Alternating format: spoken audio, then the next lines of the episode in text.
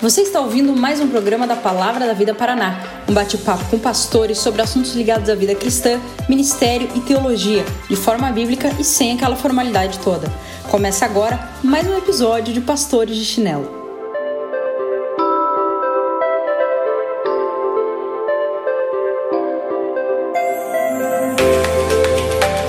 Fala galera, a gente vai começar mais um podcast Pastores de Chinelo. Estamos empolgados com o assunto de hoje. E para conversar com a gente, temos mais dois pastores especiais aí. Especiais não porque eles já estão nos outros também, né? Mas especial para ele se sentir especial. Tá certo. Aqui quem tá falando é o Alex Queiroz. Muito bom estar com vocês mais uma vez. Fala pessoal, Pastor Marcelo Brasolim e sempre uma alegria estar aqui com vocês também.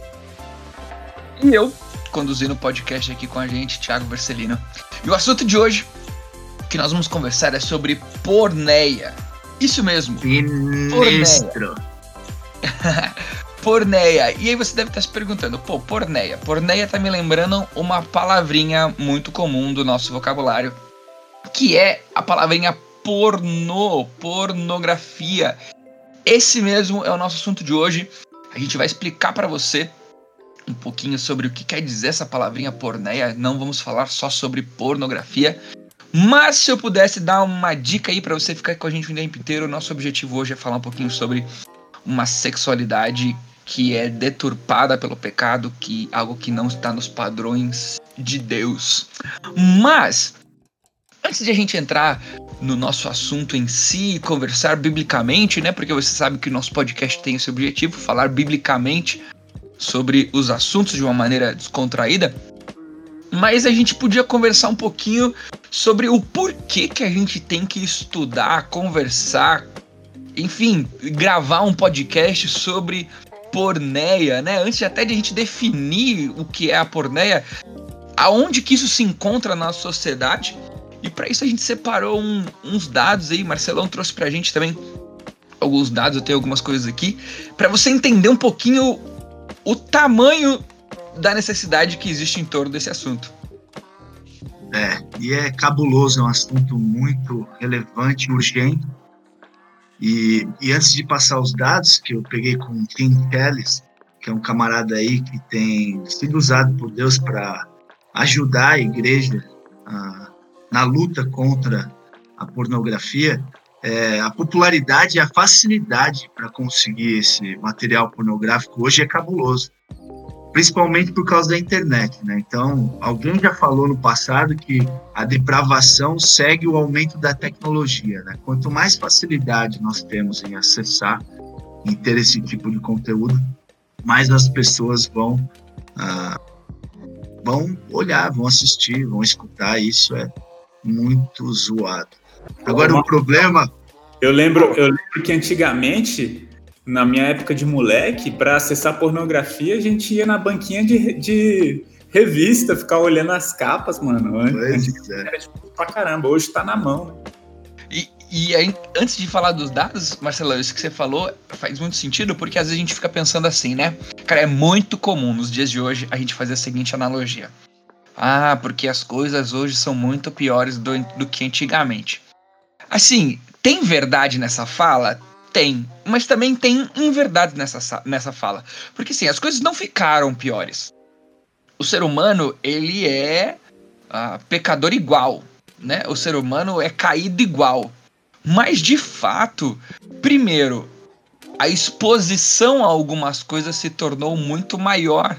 E daí isso também dá mais facilidade né? Ah, sei lá, não vamos entrar muito no assunto, vou dar uma cutucadinha aqui com os câmara curta, mas assim, essa questão da homoafetividade, pô, existia já. Óbvio que existia muito, só que hoje fica muito mais visível aquilo que já existia, né? Temos grandes imperadores ah, que foram homoafetivos na história. Então, assim, a mesma coisa acontece com a, com a pornografia ou com essa sexualidade. Hoje está muito mais fácil de ter acesso e se tornou muito mais evidente por causa da modernidade que nós estamos vivendo. E, e, um outro problema também é que a maioria das pessoas, até os crentes mesmo, pensa que pornografia é só quando tem a intenção explícita de causar excitação.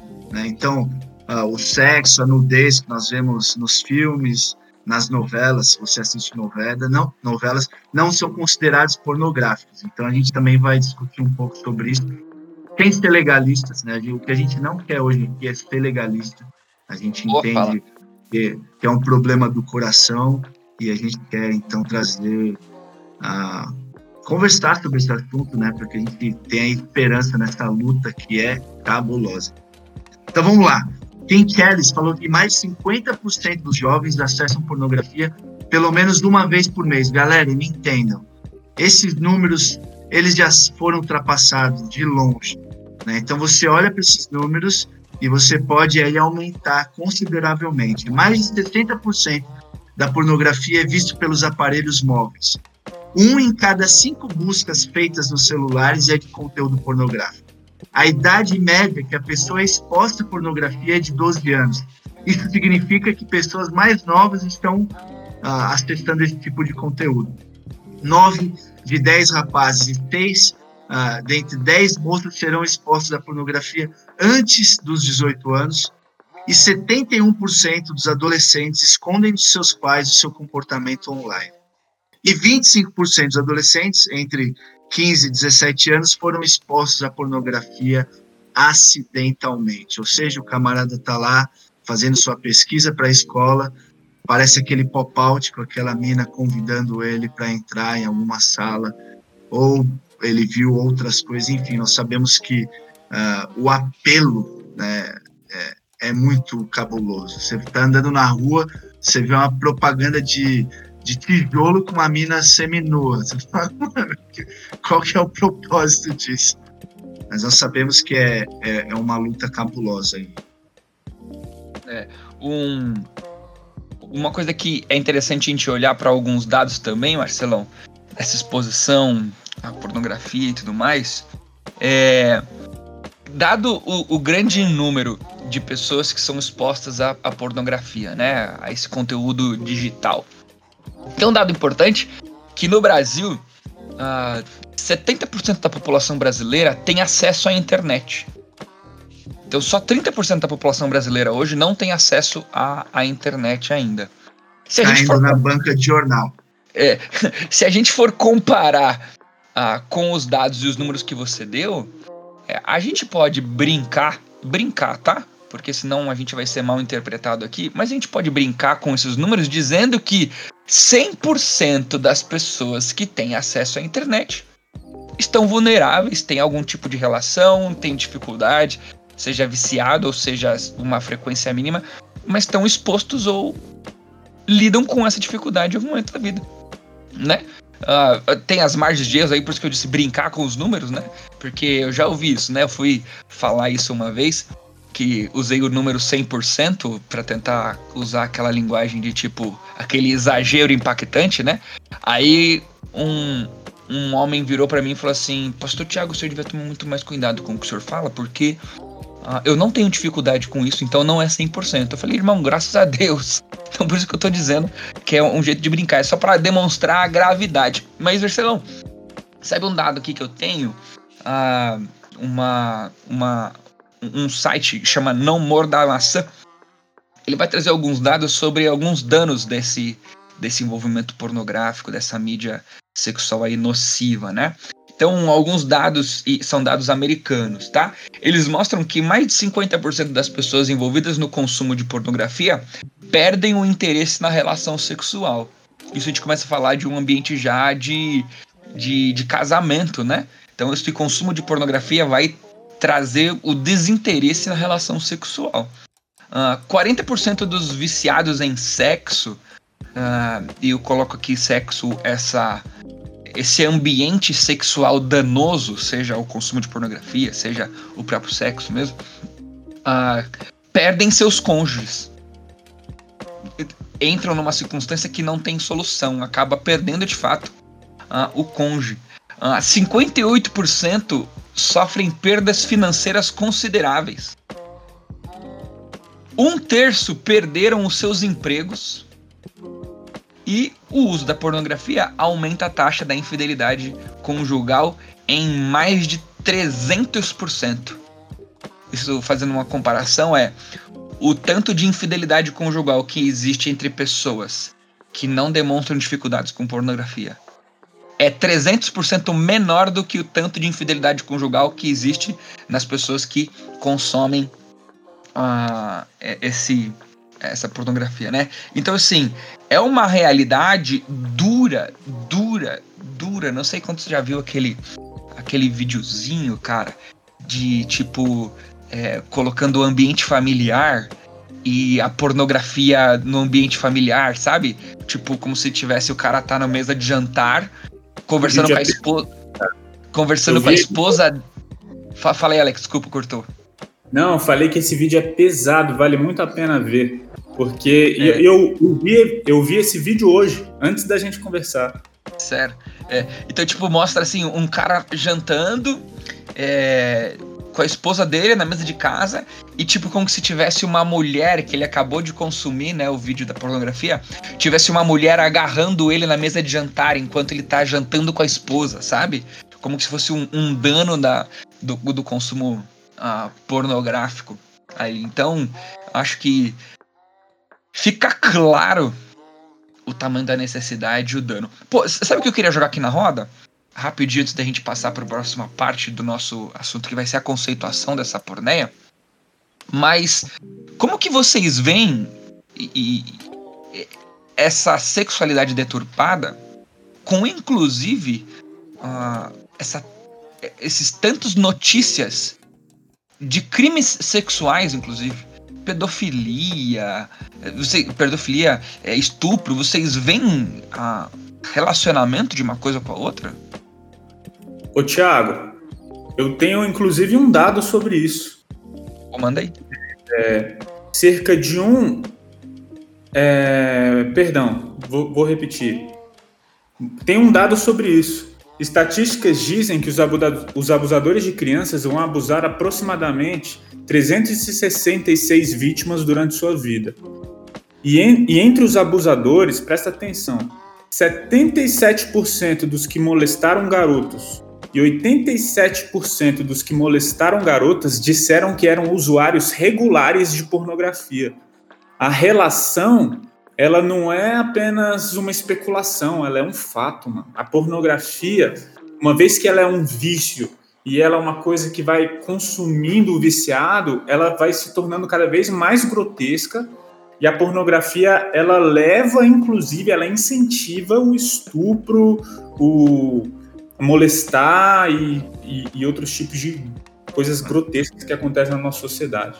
É, a, a, pornografia ela explora exatamente essas coisas, né? adultério, prostituição, homossexualismo, sadomasoquismo, a masturbação, né? que provavelmente a gente vai falar, é uma pergunta que todo mundo faz, e o pior de tudo, né? a pornografia infantil. Cabuloso. É sinistro. Uh, sem dar spoiler aí do, do continuar do nosso, do nosso podcast, mas fica para você querer ouvir até o final. Uh, mas eu sei que a gente vai olhar para uma parte mais prática disso tudo, né? Mas, gente, é aquela famosa, aquela famosa frase, né? Que a gente ouve e fala em pregação, assim, né? Uh, cara, ninguém acorda e diz assim: Nossa, Hoje acordei com uma vontade de trair meu cônjuge. Ninguém, sei lá, terminou de almoçar e do nada, do nada, terminou de almoçar. Uau, acho que cometerei um crime sexual hoje à tarde. Não, é, é, é um, um processo. E provavelmente nesse processo, o início dele ah, se transforma, se dá em pequeninos dificuldades com pornografia, o início de uma mente não bem cuidada, de desejos não bem estruturados. Né?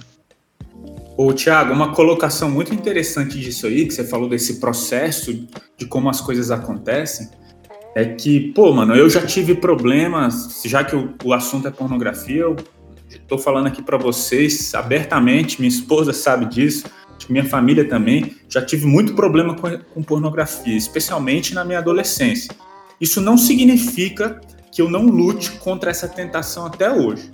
E, e dentro disso, cara, todas as vezes que eu fui vitorioso nesse assunto, pô, consegui vencer a pornografia, a tentação contra a pornografia, que eu tava um tempão sem ver nada, eu, como você bem disse, eu nunca virei e falei, cara, hoje eu tô com uma vontade de acessar um site pornográfico e ver pornografia da pesada.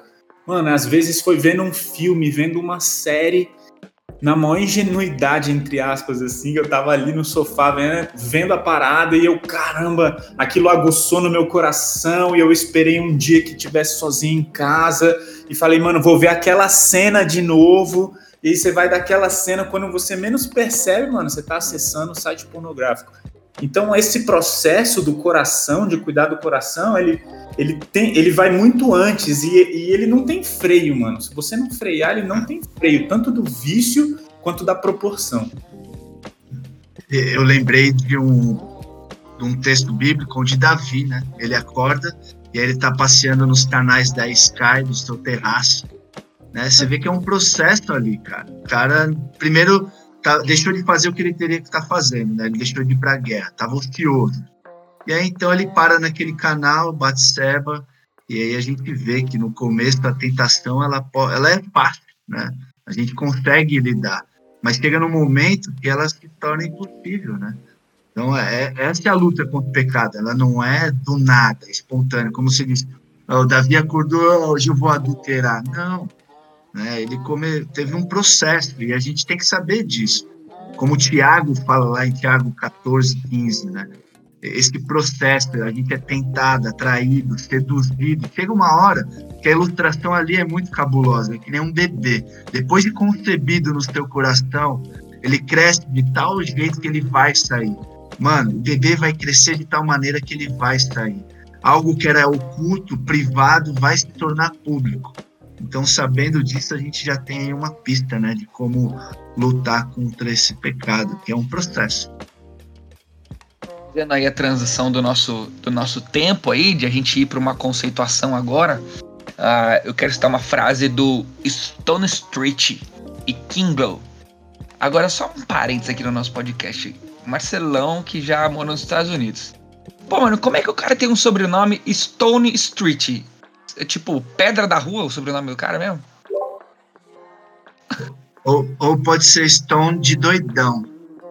Ah, pode ser. Doido da rua. Tá certo. Sobrenome convidativo. Mas enfim, esse cara aqui que eu falei. Chapadão ele, da rua. Ele diz o seguinte: ah, pode ser muito difícil de se encontrar amor no século XXI. Mas é muito fácil de se encontrar sexo nele. Então a gente às vezes não encontra muito amor, uh, mas encontra muito sexo. E a gente acaba até confundindo um pouquinho a, a relação entre a palavrinha amor e a palavrinha sexo. E por causa dessa confusão, a gente vai para o nosso próximo pedaço aqui do podcast, onde a gente vai conceituar um pouquinho essa palavrinha porneia. É, alguém quer começar aí sugerindo uh, o que seria essa porneia? Ou falando de algum texto bíblico, alguma coisa assim? É, eu, quer, eu, eu, eu defini aqui. Não, fala aí, fala aí você. A sua tá mais, cara, tá mais explicadinha, eu acho. Manda bala, tá mais fácil. Então, antes de eu falar um pouquinho do meu entendimento de porneia, acho que uma coisa que é legal a gente falar é o seguinte: a palavrinha porneia, ela aparece 19 vezes no Novo Testamento.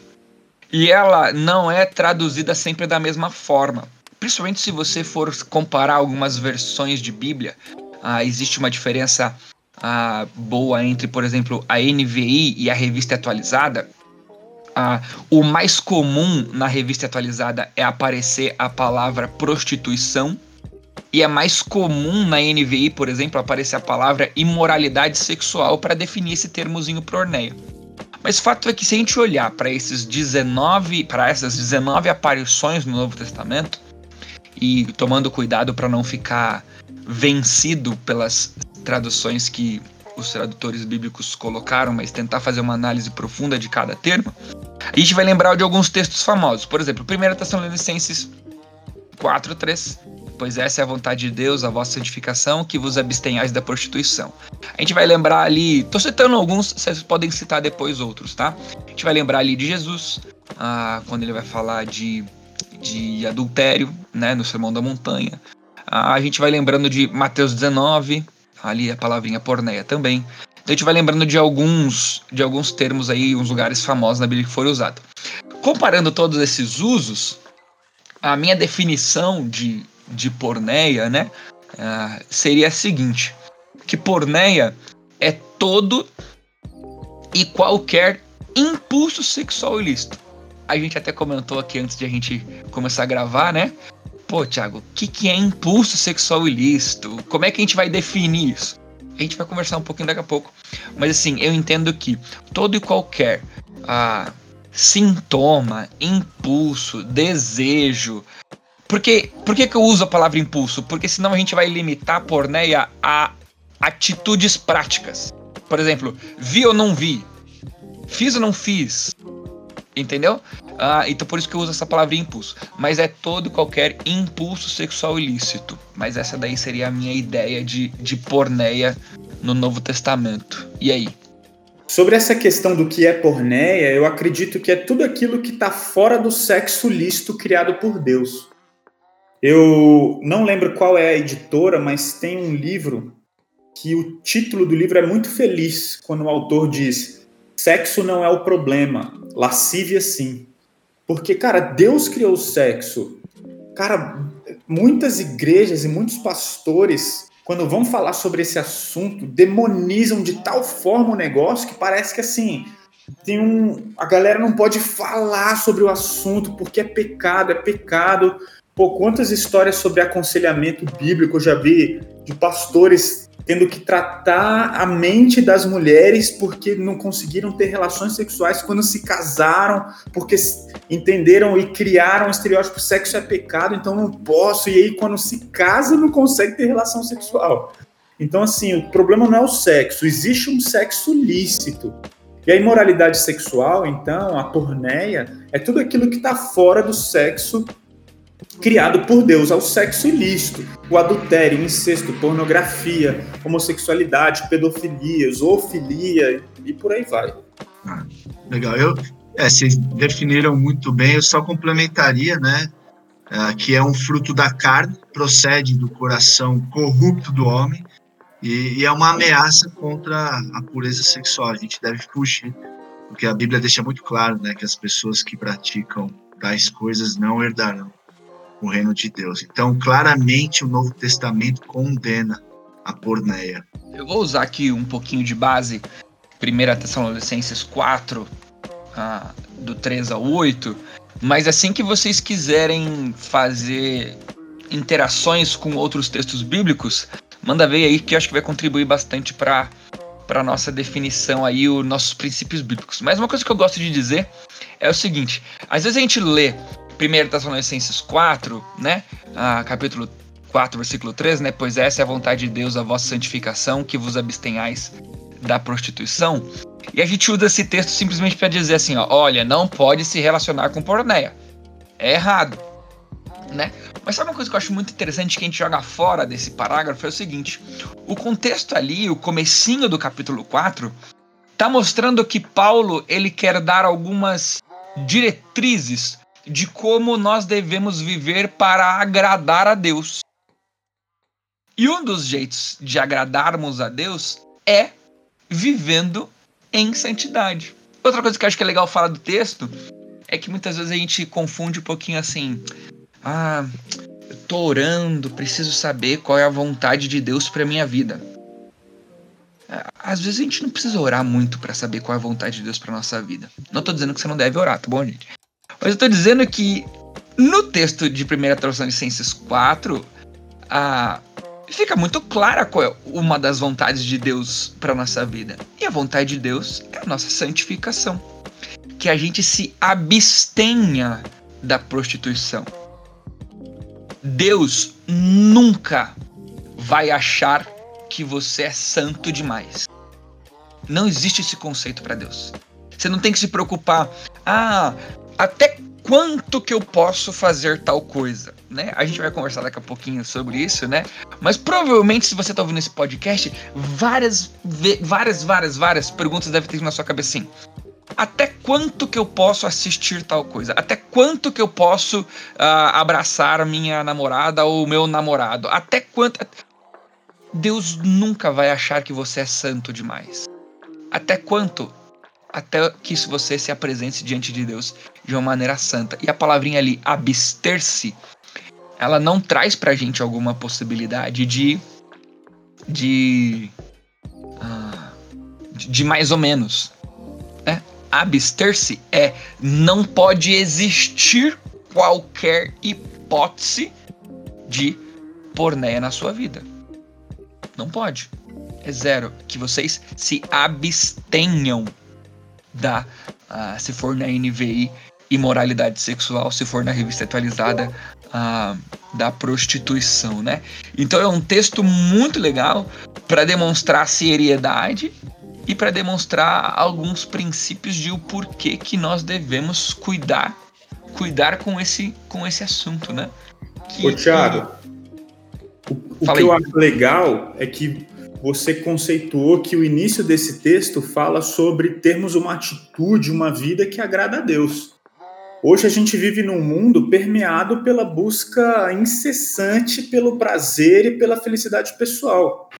Então, assim, realmente, para uma pessoa que não tem como objetivo de vida agradar a Deus, talvez vá achar esquisito tudo isso. Vai falar, pô, como assim? Mas no final das contas, o que a gente está falando aqui que uma pessoa que é redimida, que teve um encontro com Jesus, cara, ele vai querer fazer isso. E, e a gente tem que lembrar, inclusive, que 1 Coríntios 6 fala: olha, não sabeis que o vosso corpo é templo do Espírito Santo e, e tudo mais, não sois de vós mesmos, vocês, vocês foram comprados por um bom preço, glorificai, pois, a Deus no vosso corpo. Ou seja, cara, não somos mais nós que estabelecemos como vai ser nossa sexualidade, né?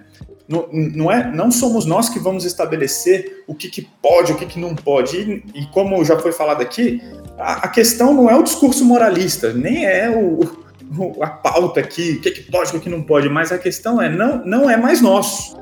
Uma coisa, uma coisa que eu posso garantir é não é mais sobre nós, a sexualidade não é mais para nós, é para Deus e é sobre Ele, é para Ele. Então, realmente, esse texto só faz sentido e essa fala só faz sentido para pessoas que realmente entenderam que a, a nossa vida agora é para Jesus. Então, acabou. Não é mais sobre a minha felicidade ou sobre o meu prazer aqui, mas é sobre agradar a Deus. E, é, e é isso que é legal, que a gente não está ah, deixando de fazer aquilo que a gente fazia, né? a gente está deixando de viver nessa prática, nessa imoralidade, para fazer outra coisa. Isso é muito importante. Né? Não é aquela cristianismo medíocre de tentar uh, pecar cada vez menos, né?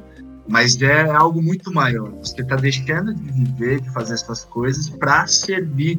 É até interessante que lá em Efésios 5 ele diz né, que não deve haver nem menção de imoralidade sexual, também nenhuma espécie de impureza, mas antes ele fala né, que uh, vocês vivam em amor também, como Cristo nos amou. Né? Então, é, é, aquele, é aquela questão do despojar, né? não fazer mais aquilo que a gente fazia para agradar os desejos do nosso coração, e sim agora fazer a vontade de Deus. Então, quando a gente ah, coloca no lugar algo que é muito maior, né, e que tem realmente, para quem conhece, como o Alex diz, a Deus um prazer muito maior, é, pô, é, um, é, é uma boa luta, né? É, fica mais fácil essa luta, vamos dizer assim esse conceito do, de um prazer muito maior, né? Que é o, o agradar a Deus e tudo mais, uma vida.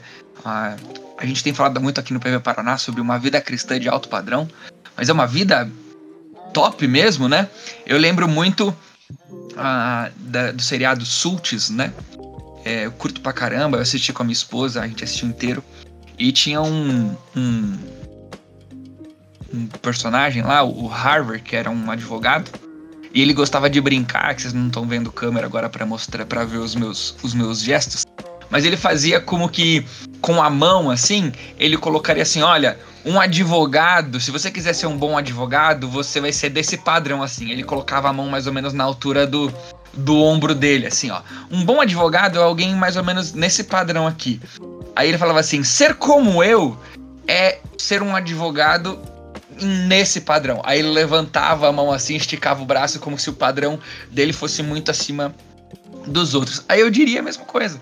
Ah, viver uma vida para ficar respondendo a perguntinhas como o que, que eu posso, até que ponto ou até onde eu vou, né? Ou como o Marcelão falou, é, simplesmente uma vida para não pecar mais, é viver uma vida cristã à altura do ombro, assim. Agora entender que o prazer, o privilégio de agradar a Deus é aquilo que motiva você a querer viver uma vida de santidade, é viver uma vida cristã de altíssimo padrão. Eu acho que é mais ou menos aquilo que Jesus fala naquele bloquinho do Sermão da Montanha, quando ele diz que a justiça de vocês tem que exceder em muito a justiça dos fariseus. E um dos exemplos que ele vai dar é o exemplo do, do adultério, né? Que ele vai falar da, da ira, né? Se você, ah, não matarás. Aí ele diz ela, não matarás, mas se você se irar contra alguém, você já matou. Aí ele vai dizer, não adulterarás. Aí ele está aí, todo mundo deve ter virado para Jesus e falar assim: não, Jesus, tá susto, não adulterar é de boa. Né? É como se ele falasse assim: não, é de boa, não vejo pornografia né? Ou não faço sexo antes do casamento, ou não faço não sei o quê. Mas a justiça tem que exceder em muito. Não é simplesmente não fazer. É aquele que simplesmente teve um desejo, um pensamento impuro com a mulher do próximo, esse já está ah, cometendo, cometendo adultério.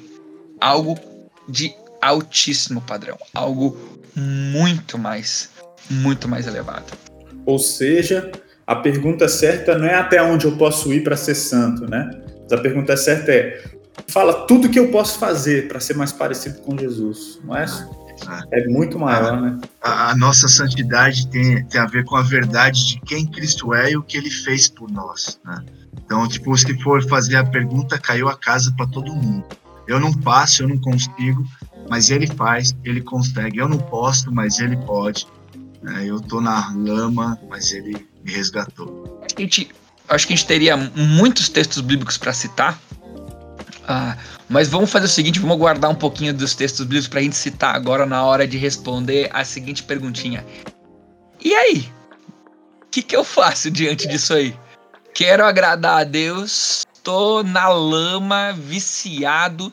E assim, acho que um cuidado que a gente tem que ter agora bastante é ah, viciado e viciada né? Uhum. Porque a gente tem essa visão masculina de sociedade, até porque somos três homens aqui, né? Mas não podemos esquecer que o, o homem e a mulher são pecadores no mesmo nível.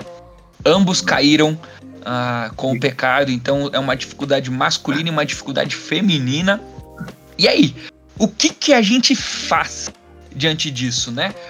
Quais são as aplicações, as implicações, como agir, como que você cuidaria, como que vocês cuidariam de pessoas que estão passando por essas dificuldades, sejam elas talvez bem iniciais, desejos, confusões mentais, até gente afundada, viciada em pornografia, em sexo, adultério e tudo mais. Como que a gente começa essa parte do papo aí, povo? Mano, deixa eu sugerir uma coisa. Eu realmente acredito que existem pessoas viciadas e outras que lutam com a parada. Então, assim, é, eu acredito que cada pessoa tem que começar sendo realmente sincera e honesta a respeito do seu nível de pecado. Uma vez eu ouvi assim uma ilustração que eu achei sensacional. É, um professor falou: Olha, você já deixou Todd já, já tomou um Todd e deixou aquele restinho de Todd no final do, da caneca? Falei, só parênteses, já. só o parênteses. Todd patrocina nós, hein? Tô brincando, vai, continue. Muito o Marcelão já mandou. O Marcelão Nesse... já mandou um, um Sky lá no começo, ó. Sky e Todd já podia pingar a verbinha no nosso podcast, vai lá vai chegar lá. então, assim, aí ele fez essa pergunta: você já tomou Todd e deixou aquele restinho no final? Aí todo mundo, né? Lógico, já deixei. Tem gente que come com a colher aquele restinho, aquele açúcar puro, né? Mas assim, aí ele fez a pergunta: você já deixou aquele restinho no final e esqueceu de botar água no, na caneca? Aí eu falei: já. Aí ele falou: Você já percebeu que quando você coloca a água logo depois que você toma, sai rapidinho, mas se você demora muito tempo, um dia, para colocar a água, o negócio está petrificado, está igual uma pedra. E todo mundo, é, isso é verdade. Eu acho que todo mundo já passou por essa experiência. E, e aí, o que, que você tem que fazer para tirar aquele Todd do final da, can, da caneca quando está muito duro? E aí a resposta é, mano, você coloca muita água, um jato de, de água muito forte para poder sair. Então é a mesma coisa. Tem pessoas que estão assim com afundadas no pecado mesmo. E cara, para pessoas que estão num nível de pornografia, num vício muito alto, cara, precisa de um jato de água muito forte, porque o negócio tá duro lá dentro do, do coração. E para sair, irmão, é muita água, é, é, um jato muito forte, porque senão não vai sair. A gente não consegue, então, primeira coisa, a gente não consegue com as nossas próprias forças. E a gente tem que assumir, cara, como é que tá meu coração? Deixa eu ser honesto, né? Deixa eu ser honesto a, a que nível eu expus meu coração à, pornografia. Eu acho que esse é o primeiro passo.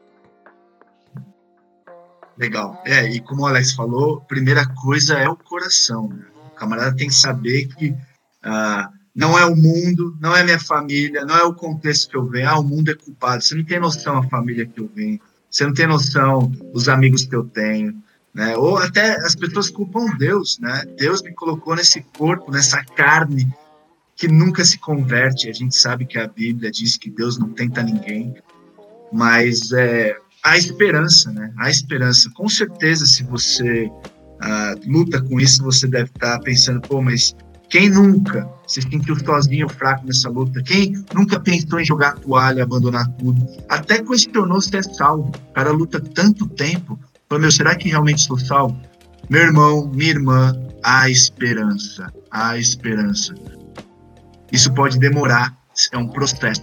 Eu falo por mim, o Alex também falou que já teve, já lutou com isso, eu também lutei.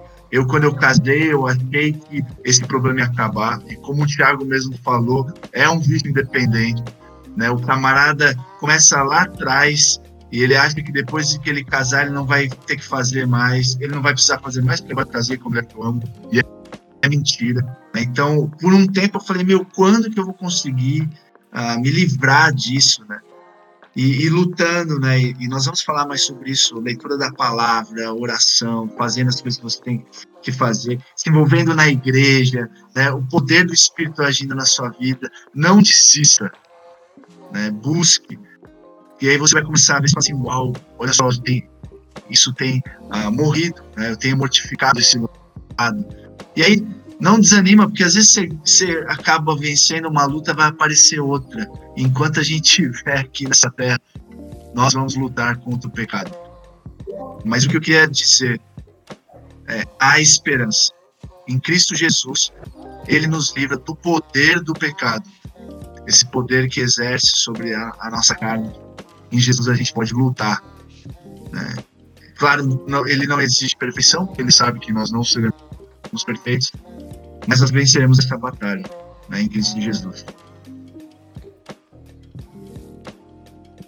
O Alex levantou uma, uma questão aí que o, que o Marcelão super contribuiu, mas ah, assumir que o fundinho do Todd tá lá no final do copo, ah, sei que o Alex gosta muito desse texto bíblico, a gente pode dizer que é como se a gente tivesse iniciado aquele processo de Efésios capítulo 4, de se despojar do velho homem, ah, para que a gente pudesse, né?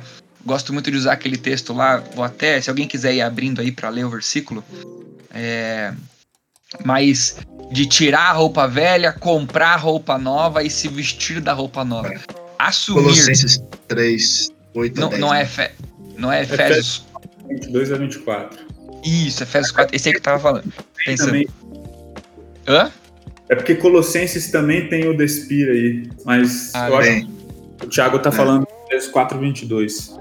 Isso. Sim. Então, esse assumir, né? Assumir que o, que o, o, o Nescau tá lá no fundo do copo, é dizer, gritar, é, me ajuda, socorro, né? Acho que uma coisa que dá pra citar aqui, contar bem rapidinho é. Uh, Deus é o maior interessado na nossa santidade. Esse não é um podcast sobre o que eu tenho que fazer. Esse é um podcast sobre o que Deus quer fazer em você através da sua disposição de querer fazer. Mas é Deus não salvou a gente para simplesmente deixar a gente para viver aqui do jeito que a gente conseguisse. Não, ele salvou e se comprometeu a viver dentro de nós para nos incentivarmos à santidade todos os dias. Então não é uma obra nossa. Santidade é um misto de ação ativa e passiva, né? De ação nossa, mas com uma ação de Deus. Seria isso, Alex? O início desse processo de gritar, de dizer socorro, de dizer eu quero ajuda, seria o se despir do velho homem no assunto da porneia? Eu acho que faz todo sentido, Tiago, porque é o seguinte: quantas pessoas que lutam com isso já não tentaram é, se livrar desse pecado e não conseguiram. Quantas? Quantas? Ou seja, caraca, mano, quantas pessoas estão lutando há anos e não conseguiram? Ou seja, aonde eu estou querendo chegar? Isso definitivamente é uma ação que a gente tem que entender que Deus tem que estar tá no meio. E aí, nesse sentido, a gente tem que entender qual é o alvo de Deus, porque o, o alvo de Deus não é que a gente pare com a pornografia o, o objetivo de Deus é que a gente pare de desejar a pornografia. O objetivo de Deus não é que a gente. Não, não é nos mudar no nível do comportamento. O, nível, o, o que Deus quer é nos mudar no nível do coração, do que a gente quer. Cara, não tem texto mais claro do que Mateus 15, 19, quando Jesus, lá conversando com os fariseus, ele fala: Olha, pois de dentro do coração saem o pensamento, o homicídio e o que que tá lá? Porneia. Porneia. De onde... Alex. Ah, fala aí. E, e, e, nesse sentido, até quando a gente usa filtros, quando a gente tem prestação de contas, não é o ideal. É uma ferramenta que é muito importante no processo, né? E Deus ele usa, né? Você de repente não usar o celular por um tempo, colocar filtro, prestação de conta, mas o ideal é esse, né? Essas são só ferramentas para o processo da gente não querer mais, não desejar mais. E aí, nesse processo, Marcelão, exatamente porque eu posso fazer uma lista. Olha, você quer se livrar da pornografia? Tá aqui uma lista de coisas que você tem que fazer. E, mano, eu tenho certeza que vai ter gente que vai fazer aquela lista com todas as forças e no final não vai conseguir se livrar. Por quê? Porque não é cumprindo a lista, não é uma lista do que você tem que fazer, é uma transformação do coração. E é por isso que, só concluindo aqui, o, o texto de Efésios 4, 22 a 24 faz todo sentido. Porque não é, olha, eu, eu tenho que parar de ver pornografia, eu tenho que começar a desejar Cristo. A solução para a pornografia é deixar de se satisfazer ou de buscar a pornografia e começar a se satisfazer em Jesus e buscar a Jesus. E é aí, é, é aquela pergunta, né? Quando um ladrão deixa de ser um ladrão, que eu acho fantástico para a ilustração de Efésios 4. Quando que um ladrão deixa de ser um ladrão? 95% das pessoas vão falar quando ele para de roubar. Mas não, um ladrão deixa de ser um ladrão não é quando ele para de roubar, porque se você pegar o ladrão e botar na cadeia, ele vai parar de roubar? Sim. Por quê? Porque as circunstâncias dele não vão permitir com que ele roube mais, mas ele deixou de ser um ladrão no coração dele? Não. Tira ele da cadeia, ele vai continuar roubando. E a pornografia é a mesma coisa. Então, assim, você pode se blindar, você pode cumprir uma lista, mas o que Deus quer é nos fazer parecidos com Jesus a tal ponto que a gente se satisfaça e busque Ele. Esse é o alvo. Amém. E, e esse texto, eu estou lendo aqui ao finalzinho, ele diz que essa santidade ela é proveniente da verdade. Ou seja, a, a santidade ela acontece pela palavra. Nós precisamos nos apropriar dela, ler, meditar. Essa palavra ela precisa enraizar no nosso coração. E assim, regrinha básica para as minhas filhas, né? Se quiser crescer em santidade, leia a Bíblia, faça oração, né? São as disciplinas espirituais são fundamentais no serviço e a gente sabe que a, a maturidade ela vem pelo o agir do Espírito por meio dessa palavra. A sua palavra, né, enraizada no nosso coração. A exemplificação do problema do coração que o Alex deu. Ah, e uma coisa que muito engraçada. Eu fui, eu fui pregar uma vez sobre esse assunto. Na verdade, foi um programa de perguntas e respostas, assim. E daí era um monte de perguntas e fui respondendo sobre isso. Aí perguntaram assim. Com certeza quem perguntou, perguntou pra zoar, né? Mas perguntaram assim: Pode ou não pode ver filme abraçado com o namorado e com a namorada? Ver filme abraçado pode? Alguma coisa assim. Aí, mano, tipo, a galera fez a pergunta na zoeira pra eu tirar de zoeira, né? Daí eu falei, não, eles estão zoando, mas eu vou, eu vou tirar aqui de, a zoeira. Daí, mano, eu contei uma história que aconteceu comigo com a Andriele. Lá no meu, no meu sogro, quando a gente namorava, tinham duas TVs. Uma TV ficava no térreo, junto com a sala de jantar, um banheiro de visita, assim, e a cozinha. E, mano, era um sobradinho e tinha um ático. E a outra TV ficava lá no terceiro andar. Só que, mano, a TV lá de terceiro andar era uma TV cabulosa, né? Tipo, muito louca. Cinemão, assim. E a TV lá de baixo era uma TV. E daí acontecia? Eu era proibido de subir De subir as escadas da casa da minha esposa. Da minha namorada, no caso, né? Não podia, não podia subir pro segundo nem pro terceiro andar. Era proibido. É uma regra do namoro. Então pode ou não pode assistir televisão abraçada? Aí eu falava assim, ó, depende. No térreo pode, no ático não. o que acontecia? Quando dava um jeito de a gente assistir o filme lá no ático, mano, terceiro andar, qualquer pessoa que fosse chegar lá dava pra ouvir subir na escada, então eu tava safe, entendeu? Se eu quisesse dar uns abraços na Andriele e ela em mim, a gente tá protegidaço. No térreo não tinha como, mano. No térreo tava na vista de todo mundo. Isso mostra quanto que é o problema é o coração. Não é o lugar onde eu tô, não é se eu tô lá embaixo ou tô lá em cima. Por quê? Teve várias vezes que foi conveniente para nós. Ah, e nós estávamos assistindo televisão no térreo e a gente teve mesmas práticas erradas de porneia, né? É, não vou me justificar o que é o que não é, mas só para você não criar expectativas do que a gente fez. Tô dizendo sobre assistir filme abraçado e tal. Mas teve práticas ali de porneia onde eu tava na sala e não no ático. Então é, é muito isso, é o, é o coração. Não vai ser o lugar onde você tá, com quem você tá.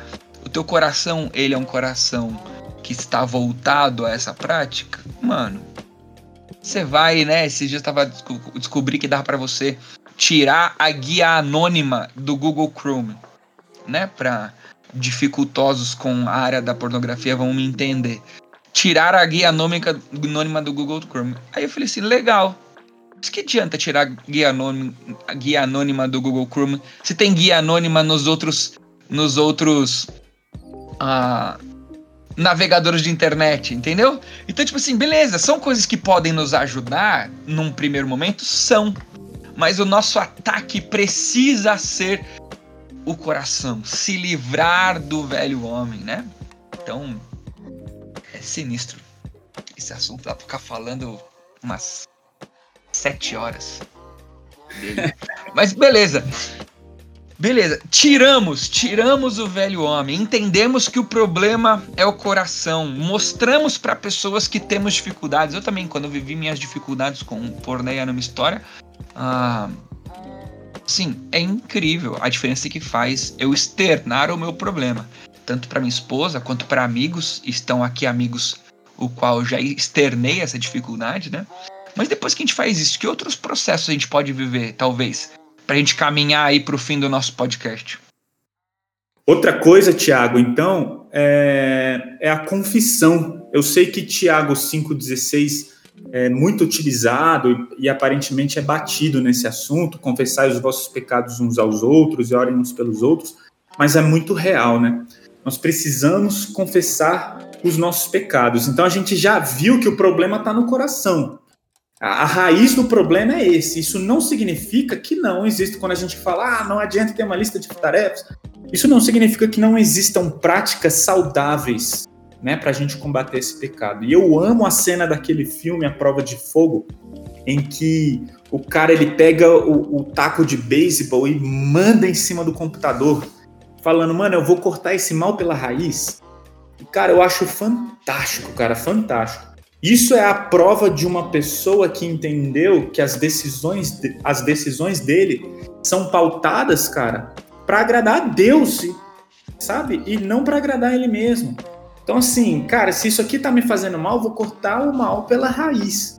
E, e, e, e esse, para mim, é um, o princípio, inclusive, de Mateus 5,19, quando Jesus fala: quando o teu olho te faz pecar, lance-o fora.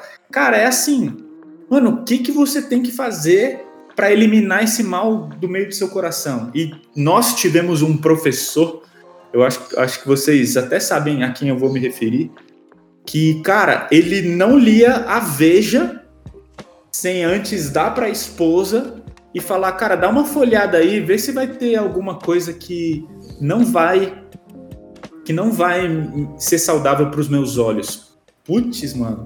Aquilo ali, para quem tá me ouvindo agora nesse podcast, deve falar: "Nossa, isso é um exagero". Eu vou falar uma coisa para você. Pode até ser um exagero, mas mano, não tem como não olhar para a vida desse cara e falar, mano, que, que homem de Deus, que exemplo, que exemplo de alguém que quer agradar a Deus. Então, mano, quando a gente for. Ah, Oi? Tem uma música infantil, né, que é bem massa para exemplificar o texto bíblico. Fala aí. É. Se a sua mãozinha te faz pecar, se a sua mãozinha te faz pecar, pede para Jesus sua mãozinha decepar. Pede para Jesus sua mãozinha decepar. É por isso Tem que agora... o olhinho. A... É por isso que o Thiago Tem agora. o olhinho e a boquinha. Por isso que o Thiago trabalha com acampamento, não mais com igreja, mano. Tá vendo? Só tiraram o cara, falaram, mano, dá não, mano. Olha o que, que ele tá ensinando para as nossas crianças. Se, se o seu olhinho te faz pecar, pede para Jesus seu olhinho perfuma, perfurar. E se a sua boquinha te faz pecar, pede para Jesus sua boquinha costurar. É, princípios bíblicos em músicas infantis. Tô brincando, gente. eu também tô brincando, viu, galera, em relação ao Thiago Pastorzão aí. Certamente ele não vai cantar isso pra minha filha, mas tá tudo certo. Eu canto, eu canto pra minha e ela ensina pra sua. eu, minha filha vai no PV Paraná, você ensina. Aí, mano, então assim, cara, realmente existe uma, existe uma coisa prática que a gente precisa prezar e respeitar. É, é, pensar, mano, o que que eu posso fazer, cara? Quais são os freios que eu posso colocar? Então, a, a gente estava conversando aqui antes de iniciar o podcast, né? Pô, pode ou não pode assistir Game of Thrones? Mano, eu não sei se pode ou não pode. Eu vou te falar uma coisa. Isso me. Eu não posso ver Game of Thrones, né? E, e, então, assim, mano, eu não posso porque eu sou zoado. Então, a, a, gente tem que levar isso a sério. Se a gente não, não tratar isso com seriedade, cara, a gente não vai conseguir vencer isso, né? Não vai.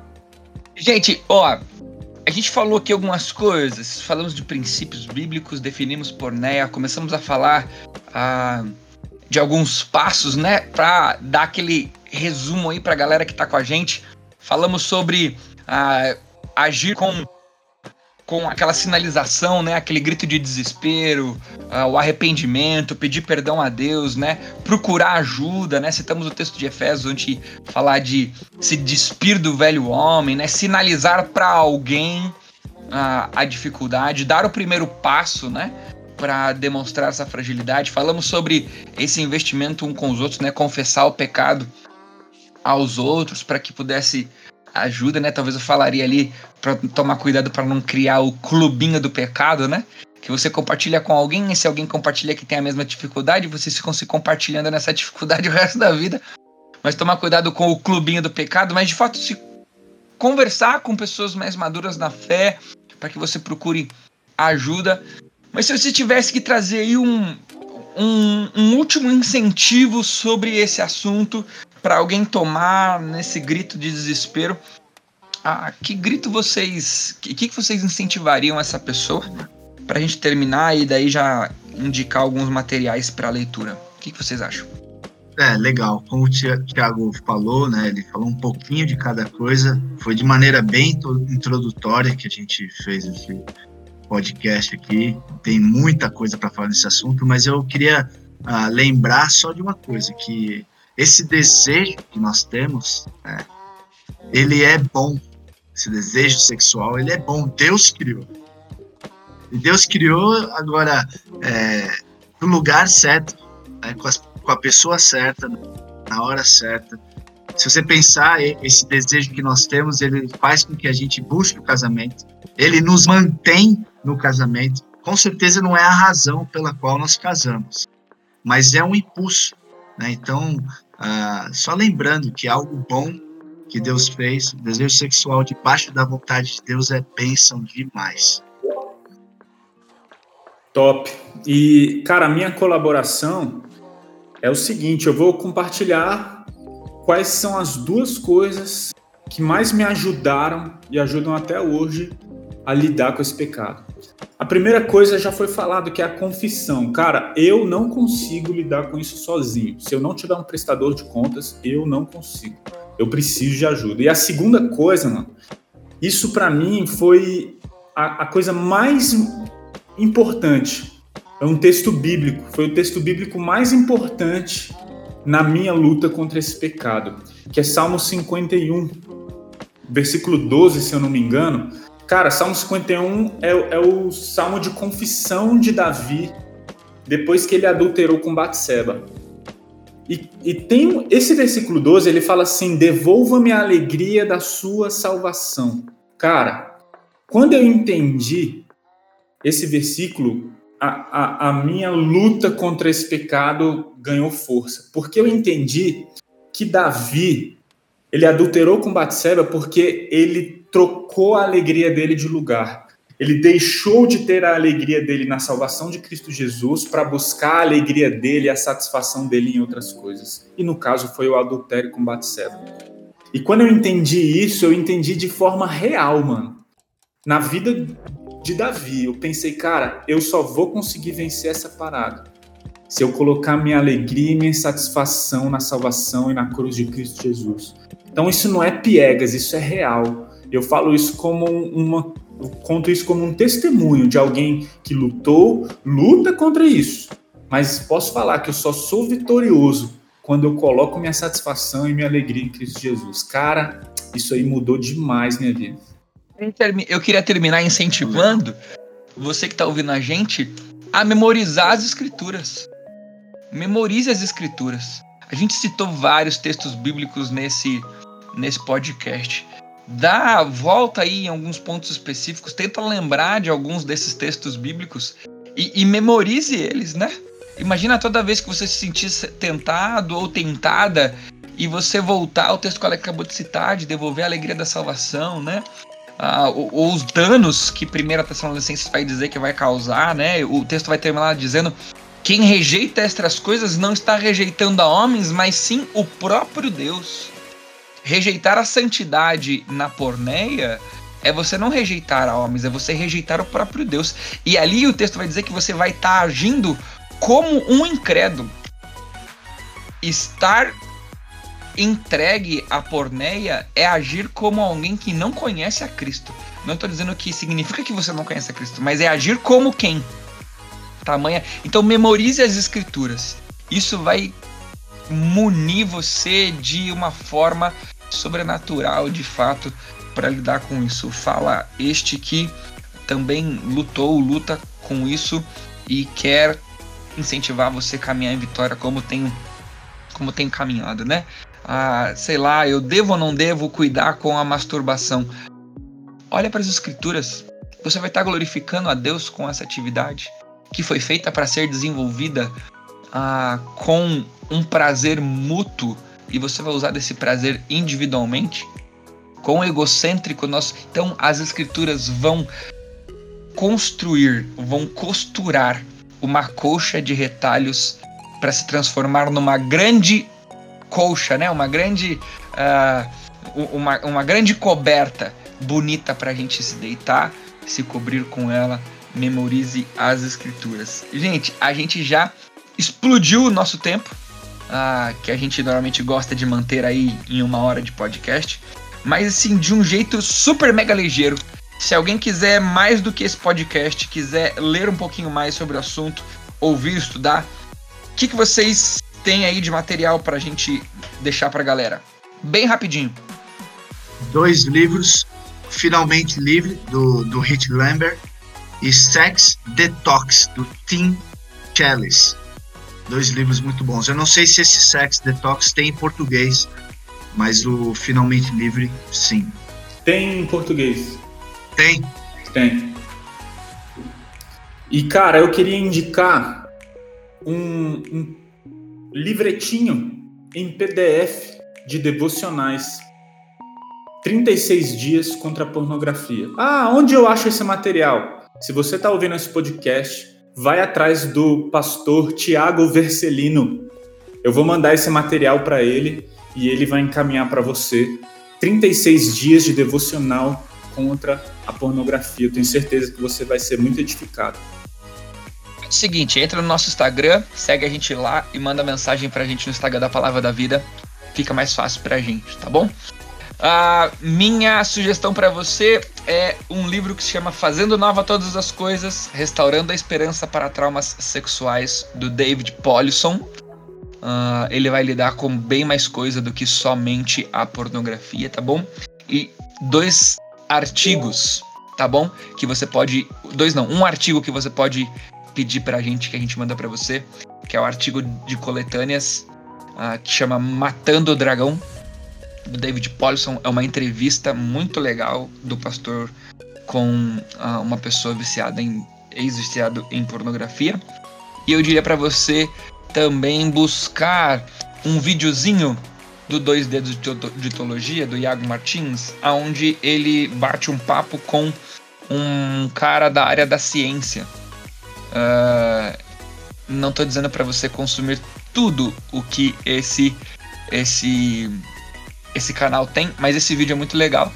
Uh, é um vídeo sobre pornografia. Ele vai falar um pouquinho sobre essa questão científica e é bem, bem legal. Procura aí no YouTube, sei lá, digita 2D teologia, pornografia, mas é uma, uma pegada um pouquinho científica e é bem legal. Médica, assim, o que causa na cabeça, o, o vício na pornografia, eu acho que é bem válido também.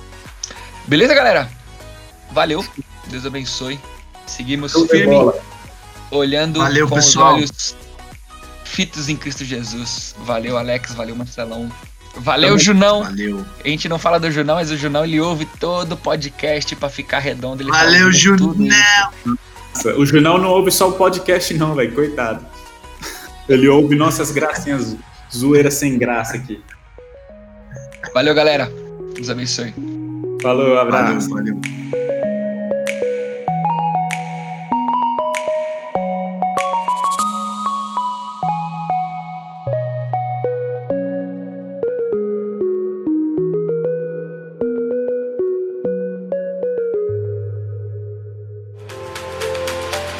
Esse programa foi editado por Júnior Pereira.